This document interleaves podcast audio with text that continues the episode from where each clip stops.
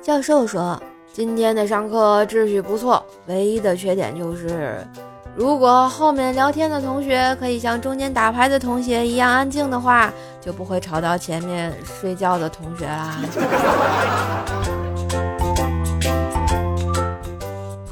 有天，我将单车停在一个车棚里，回来的时候车没了，只看到车锁被丢在一边，锁没坏，还能用。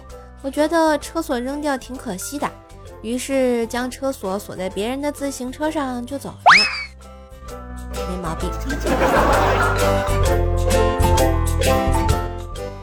今天读到一副对联，非常有意思，功力深厚，堪称神联。上联。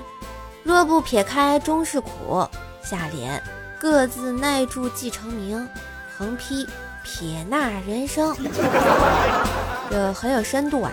弱字的撇如果不撇出去就是苦字，各自的捺只有收住才是名字，一撇一捺即人字。凡世间之事，撇开一些利息纠结就不苦了。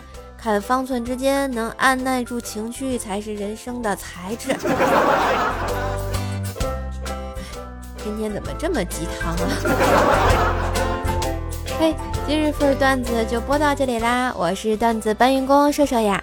喜欢节目记得随手点赞、订阅专辑，并给专辑打个五星优质好评送月票哟！